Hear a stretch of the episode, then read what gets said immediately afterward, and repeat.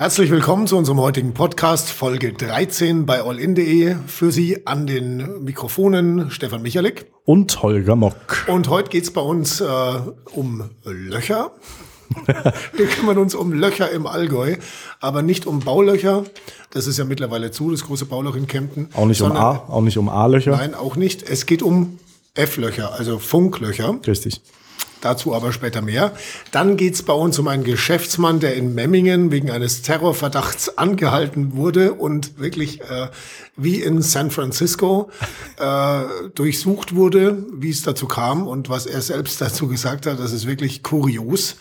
Und, und vor allem dann, ganz wichtig, was im Kofferraum war. Oh, was im Kofferraum war, ist hochspannend. Ja. Hoch, aber gefährlich, gefährlich auch. Ja, und unser erstes Thema heute, mit dem wir einsteigen wollen, ist äh, leider kein weder kurios noch lustig, sondern es geht um ein Familiendrama im Unterallgäuer Westerheim. Ein Vater hat seinen Sohn erschossen und das ist jetzt nicht, wie man es, sag mal, normalerweise von Familiendramen kennt, ein 50-Jähriger in der hm. Midlife Crisis mhm. gewesen, sondern es war ein 88-jähriger Mann, der seinen 65-jährigen Sohn erschossen hat. Ja, es ist eine wirklich unglaubliche Geschichte. Es kommen jetzt ein paar mehr Details ans, ans Licht, wie das, wie das abgelaufen ist. Offenbar, so geht die Polizei momentan davon aus, dass der 88-Jährige einen weiteren Verwandten, einen 42-jährigen Mann, erschießen wollte. Der hat leicht verletzt überlebt. Dann kam der 65-jährige Sohn dazu, und der Vater, der 88-jährige Mann, hat auch ähm, auf ihn geschossen und er ist tödlich verletzt worden. Das ist wirklich eine, eine unglaubliche Geschichte und hat ähm, das Unterallgäu und wahrscheinlich auch noch ein bisschen weiter äh, wirklich in Atem gehalten am Dienstag. Was man sich ja am Dienstag und auch am Mittwoch noch gefragt hat, war, wie kommt denn der 88-Jährige überhaupt an eine Waffe? Mhm. Äh, das Rätsels Lösung, er ist ein Sportschütze und hat insofern natürlich Zugang zu Waffen und zu Munition. Ja. Es gibt an dem Ganzen auch wiederum eine leicht kuriose Geschichte zu erzählen. Und, nämlich und eine glückliche, wenn man, wenn man so glückliche, will. Ne? Sag Glück im Unglück hatte der 42-Jährige, ja. der angeschossen wurde und äh, bei dem die Kugel von seinem Handy abgelenkt wurde. Also das Handy hat ihm tatsächlich direkt das Leben gerettet. Das ist eigentlich, sich, was das für ein Handy war. Ne? Das ist eigentlich eine Szene aus einem, aus einem Actionfilm. Also wenn man die, ja. im, wenn man die im Fernsehen sieht, denkt man nicht, oh, Quatsch, schalte ich weg. Ja. Was für ein äh, was für ein Bullshit. Aber Bruce Willis Fall schießt auf Vin Diesel und, und der hat sein Handy in der Tasche, natürlich durch Product Placement gleich noch erkennbar von welcher Marke. Apple iPhone Edelstahl. Ja, Oder iPhone so. 6S Edelstahl. ja, es ist, es, nee, also ist wirklich, wirklich unglaublich. Kurios eigentlich. und unglaublich und natürlich in diesem Fall auch ein glücklicher Umstand, dass der 42-Jährige überlebt hat. Der 88-Jährige ist äh, mittlerweile dem Haftrichter vorgeführt worden, ist äh, momentan im Krankenhaus und wird danach ähm, offenbar in die in, in Haft kommen, in U-Haft kommen. Äh, was bisher noch völlig unklar ist, ähm, sowohl uns als auch den Ermittlern offenbar, ist, ähm, was der Grund für die Schüsse auf den 42-Jährigen und auch auf den, auf, auf, auf seinen Sohn waren. Mhm. Und das ist schon was da, hm, auf der einen Seite interessiert es einen, auf der anderen Seite ja, es gibt halt schwierig. Ne? Es so. gibt halt vermutlich weiterhin Familienangehörige, äh, die auch dann irgendwann zur Ruhe kommen wollen. Also ob man wirklich in die Tiefe des Raumes dieses äh, Familiendrama in Westerheim jemals äh, wird ergründen können, ist die Frage. Die nächste Frage ist, ob man es überhaupt muss. Hm. Das, ich sag mal, der 65-jährige Sohn ist tot. Ja. Und er wird auch dadurch nicht wieder lebendig werden. Das ist wohl wahr. Auf jeden Fall war die Gemeinde und auch die umliegenden Gemeinden da natürlich jetzt tagelang schwerstens in Aufruhr. Und ich denke mal, dass das auch weiterhin noch Kreise ziehen wird. Ja, auf jeden Fall. Dieses Familiendrama. Äh, interessant an der Geschichte ist auch die Bürgermeisterin, mit der die Zeitung ja auch, die Allgäuer Zeitung ja auch schon gesprochen hat, mhm. am Dienstag noch. Am Dienstagabend noch, ja. Ähm, hat gesagt, der 88-Jährige, ein ruhiger, zurückhaltender Mensch, der da sein Leben verbracht hat im, mhm. in Westerheim, mhm. gar nicht groß auffällig. Also es ist wohl auch kein besonders aggressiver Mensch. Insofern wäre es schon interessant zu erfahren, wie es dann zu so einem Aussetzer kommen kann, ja. dass man äh, auf zwei Menschen schießt und dabei seinen eigenen Sohn tötet. Das ist also sehr dramatisch und äh, kaum fassbar. Hm. Absolut. damit zu unserem nächsten Thema. Auch das kaum fassbar. Aber weit, aber, kurios. weit, aber weit weniger dramatisch. Richtig. Für alle Beteiligten. Das stimmt. Und zwar geht es da um einen Mann aus Stuttgart, einen Eventmanager, ähm, der in Memmingen mehr oder weniger zufällig vorbeikam, sich gedacht hat, Menschenskind, Memmingen, schöne Stadt, da könnte ich doch mal ein Event managen. Bin ja schließlich Eventmanager. Hey. Da schaue ich jetzt doch mal, wo könnte ich denn da vielleicht auch mal was Größeres aufziehen? Ja. Und fragt eine Passantin nach dem Weg zum Rathaus und fragt sie, ob denn der Rathausplatz oder der Marktplatz denn der größte Platz hier im Ort sei. Ja. Und die Passantin, weiß nicht, ob sie geantwortet hat, jedenfalls wurde sie leicht unruhig. Vielleicht auch, weil der Mann ähm, neben seinen merkwürdigen Fragen jetzt zum Rathausplatz, Mit einem sehr mer äh, merkwürdigen Akzent. er hatte einen sehr Ja. merkwürdigen Akzent neben diesen Fragen. Also ja. Stuttgarterisch. Er kam Aus Stuttgart, Ja. also Stuttgarter Akzent in Memmingen. Um Gottes Willen. Das ist verdächtig. Das ist Ja. verdächtig. Und das nächste Verdächtige war sein, ja, nennen wir es mal leicht südländisches Aussehen, also dunkle Haare. Gut gebräunt, bisschen. gebräunt. So. Ja, und äh, diese Passantin wurde so nervös, dass sie zur Polizei ging und gesagt hat, sie vermutet, dass der Mann eventuell einen Terroranschlag planen könnte. Jetzt muss die Polizei bei sowas natürlich tätig werden. Ja. Die können ja nicht sagen, ja, da ist äh, drauf gepfiffen, da gehen wir jetzt nicht los, weil wir haben Das uns würden- ein paar Donuts geholt. Das werden würden, äh, Baden-Württemberger würden sowas nie tun. Richtig. äh, und hat sich die Polizei natürlich auf den Weg gemacht, hat den Mann gesucht, mitsamt seinem Auto dann auch gefunden. Eine Polizeistreife hat sich dann vor ihn Ja, also hat ihn, hat ihn, hat ihn angehalten. Ne? An, an. Anhaltesignal, Genau. bitte, bitte stoppen, man kennt das vielleicht. Ähm, und als der, als das Auto dann stand, also es muss auch wieder wie aus einem Actionfilm Szenen gewesen sein, sind äh, drei Polizeiwagen, drei Zivilfahrzeuge angefahren und haben dieses Auto umstellt. Ja, also dass der gar nicht mehr weg konnte. Ähm, der hat es auch ähm, so erzählt, also er musste dann ganz langsam aussteigen, seine Hände äh, sichtbar haben. Samuel L. Jackson kam, glaube ich. Shaft. Ein dunkelhäutiger. Was? Nein, Entschuldigung. Gott. Quatsch. Ja, ich meine, der Polizist Ach so, Samuel L. Jackson kam und hat Als- an die Scheibe geklopft. genau, genau. Ähm, na, und ähm, dann wurde er durchsucht und ähm, musste, musste, musste viele, viele Fragen beantworten. Unter anderem, was er denn äh, in Memmingen macht. Also nach Events scouten, die er gerne veranstalten würde. Und was er im Kofferraum hat. Ja, und jetzt wird's ganz absurd. Ich werde das, ich werde das jetzt mal äh, vorlesen, was er, was, er, was er im Kofferraum hatte, und dann sage ich dir, wo ich das Verbrechen sehe. Ja. Okay. Er hatte zunächst mal ein Starkstromkabel. Aha. War für einen Eventmanager jetzt wahrscheinlich nicht besonders ungewöhnlich. Ja. Ich habe das jetzt nicht im Auto. Er hatte im Kofferraum ein Raclette Vielleicht hat er eine Raclette-Party geplant. oder ja, Silvester ist noch nicht so lange her, vielleicht hat er das noch irgendwie rumgefahren. Es war offenbar das Raclette der Mutter. Ich weiß nicht, ob das besonders ist, aber es war so. Und er hatte im Kofferraum ein filetiertes Wildschwein. So. Und Das einzige äh, äh, mögliche Verbrechen, das ich hier erkennen kann, ist, wenn er das Wildschwein mit dem Raclette zubereiten wollte, weil das, das geht nämlich gar nicht. Alles andere.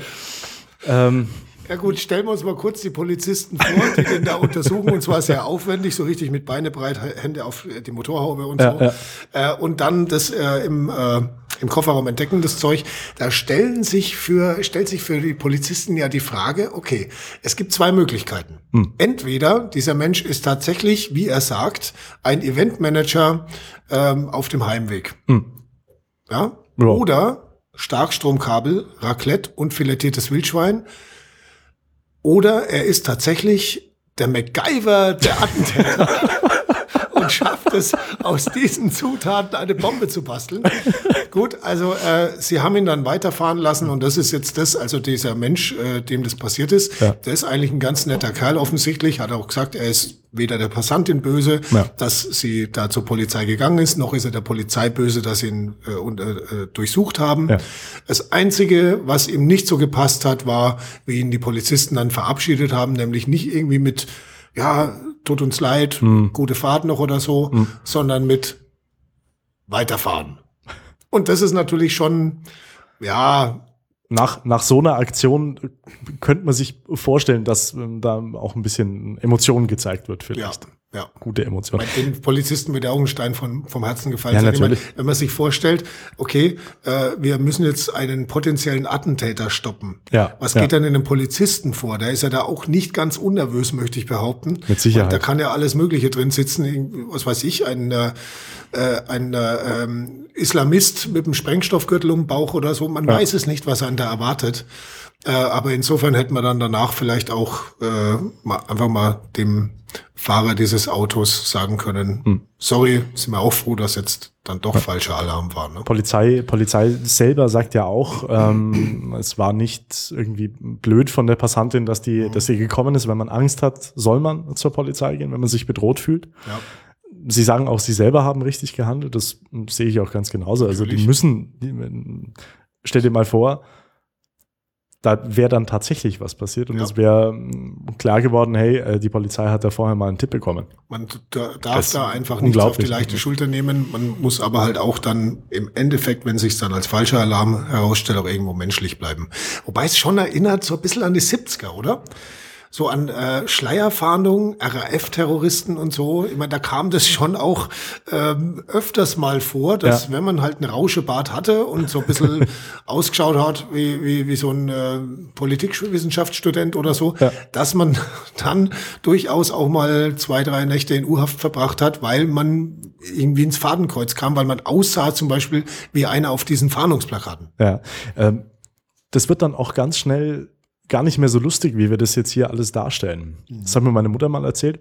Äh, in den 70er Jahren, die war, ähm, hat äh, Sozialpädagogik studiert und äh, hat in Baden-Württemberg ein Praktikum gemacht. Und äh, kurz nach der Schleierentführung wurde sie auch kontrolliert äh, von, von der Polizei und jetzt nicht so, wie man sich eine normale Polizeikontrolle hier auf der B12 vorstellt zum Beispiel, sondern äh, die hatte, musste die Hände am Lenkrad halten. Sah natürlich auch aus wie eine Sozialpädagogin-Studentin, ne? also Ja, ist man, damals. könnte auch was sein. Nee, und während dieser ganzen Kontrolle hat ihr ein, ein junger Polizist eine Maschinenpistole ins Fenster gehalten. oh, yeah. Und das ist natürlich schon, also wir klopfen jetzt hier die Sprüche und amüsieren uns drüber, aber in der Situation selber, glaube ich, ist man da sehr ruhig und deeskaliert. Scharfen Waffe schauen So, müssen, nee, ist das nicht ist, lustig. Nein, das ist, das ist nicht lustig. Aber ähm, auch da, also jetzt vor allem hier im, im Memminger Fall, hat sich ja alles in Wohlgefallen aufgelöst. Mhm. Ähm, und das ist letzten Endes, finde ich, das, das Wichtigste. Gut, das führt uns jetzt zum nächsten Thema. Zum Loch. Nein, zu den Löchern. Löchern. Nicht dem Loch. Wir suchen nach Löchern im Allgäu. Es können, wir jetzt, können wir jetzt einfach Schluss machen und es das so keine, stehen lassen? Keine Baulöcher, weil das größte Bauloch in äh, der Gegend ist ja mittlerweile kein Loch mehr, ist ja Richtig. mittlerweile äh, zu, zugebaut. Ja. Äh, zumindest bis Oberkante. ja, absolut. Und wir suchen, äh, es, es geht um ähm, Funklöcher. genau. Es geht um Funklöcher, also quasi der Handyempfang zum Telefonieren und natürlich auch äh, Internetnutzung, wenn man unterwegs ist. Und da ist das Allgäu ja durchaus, nennen wir es mal, löchrig. Ja, es ist, es ist äh, schwierig hier. Wir haben ein paar größere Städte, die, mh, so wie ich das sehe, wenn ich durch Allgäu äh, fahre, relativ gut abgedeckt sind, so einigermaßen zumindest. Aber wir haben viele Landstriche, die einfach, also wo man nicht mal mehr telefonieren kann. Also ich kenne es zum Beispiel, wenn, wenn im, im Ostallgäu ist ja fast ein einziges Funkloch an Ja, sich. ja. Wenn du von Markt Oberdorf nach Füssen mal fährst, brauchst du eigentlich schon gar kein Telefongespräch zu führen, Ja. weil entweder du hast einen Strich Edge oder du hast gar nichts. Ähm, und äh, da bleibt das Handy am besten lieber aus. Das ist natürlich sehr störend. Na, du Ja, kennst es, glaube ich, auch so aus, als Pendler. Genau, ja, vor allem in, jetzt in der Zeit, in der du im Prinzip dauer online äh, bist, ist es natürlich extrem nervig. Äh, Ich kann auf der B12 zum Beispiel ähm, kurz nach Kempten, also, also bis Kempten Stadtgrenze noch ein bisschen weiter, kann ich noch ein Telefongespräch führen. Wenn ich ein bisschen weiter fahre, brauche ich, eine, brauche ich 15 Kilometer lang nicht äh, meine Freisprecherinrichtung benutzen, weil ich einfach alle 30 Sekunden abgetrennt werde von der Verbindung. Und das ist eigentlich für eine, für eine Hauptverkehrsader im Allgäu, das ist ein bisschen albern, finde ich. Das stimmt. Und diese Löcher suchen wir. Die kann man eintragen, äh, momentan fürs Oberallgäu unter allin.de slash Funkloch. Da erwarten wir also eure Hilfe. dass ihr uns sagt, wo sind denn genau diese, die, wo sind denn genau diese Funklöcher und wo ähm, müsste man noch nachbessern? Stand der Dinge ist, wir haben mittlerweile so um die 90 Funklöcher schon lokalisiert. Ja. Und äh, wir sind jetzt gerade am Basteln, eine Karte, eine interaktive Karte äh, herzustellen, Zu entwerfen, ja. ähm, wo man tatsächlich dann die Funklöcher direkt eintragen kann. Äh, was natürlich eine ganz interessante Geschichte ist. So ähnlich ein bisschen wie unsere Blitzer-Heatmap. Die kennen Sie sicher auch schon. www.olinde slash Blitzer. Da finden Genau. Sie eine Karte äh, mit Daten, wo im Allgäu in den letzten paar Jahren schwerpunktmäßig immer geblitzt wurde äh, und zu welchen Tageszeiten und so weiter. Und sowas ähnliches haben wir jetzt eben auch mit Funklöchern vor. Und da bitten wir eben darum, dass man uns unterstützt. Wird man auch aufrufen können äh, über allin.de slash Funkloch dann diese Karte oder zumindest äh, dort finden, wo man sie findet. Ja. Ganz spannend im Allgäu ist ja auch noch, und das kenne ich ehrlich gesagt von, von anderen Landstrichen auch nicht so, äh, man hat an manchen Gebieten mit äh, D1 den besten Empfang, also äh, Telekom, T-Mobile. T-Mobile, äh, manchen D2, manchmal O2, also O- O2 eigentlich eher selten, glaube ich, im Allgäu. Ähm, und an manchen geht's praktisch überhaupt nicht mit egal welcher Verbindung. Äh, und das äh, können, könnt ihr User natürlich auch gerne noch angeben, ne? also welchen Netzbetreiber ihr habt, wo es mit was nicht funktioniert. Genau. Ja. Also ich weiß, dass am Kempner Rathausplatz so gut wie alles funktionieren soll. Das ist aber auch so die einzige Stelle dann im Allgäu, oder? Gut, also helft kräftig mit. Ansonsten werden wir dann für dieses Mal durch. Sagen Dankeschön. Wir freuen uns schon auf den nächsten Podcast und äh, sagen Tschüss. Das waren Stefan Michalik. Und Holger Mock. Und weißt du, was wir noch vergessen haben? Auf unsere Reportage hinzuweisen. Ja, die Reportage. Morgen gibt's Zeugnisse. Ja, und Gott sei Dank nicht jungen Leute. Gott sei Dank nicht für uns. Nein. Hoffentlich. Also Ja, ja. bitte Äh, nicht. nein, Nein, nein. nein, Ähm, Zwischenzeugnisse. Es Schulzwischen. gibt Schulzwischenzeugnisse und die sind wirklich wichtig, weil viele von diesen jungen Menschen müssen sich mit diesem Zwischenzeugnis jetzt schon bewerben für das Ausbildungsjahr 2017. Und wir haben deswegen auch mal mit Unternehmern gesprochen. Worauf achten die eigentlich, wenn sie ein Zeugnis vor sich haben? Achten die mehr auf die Beurteilung?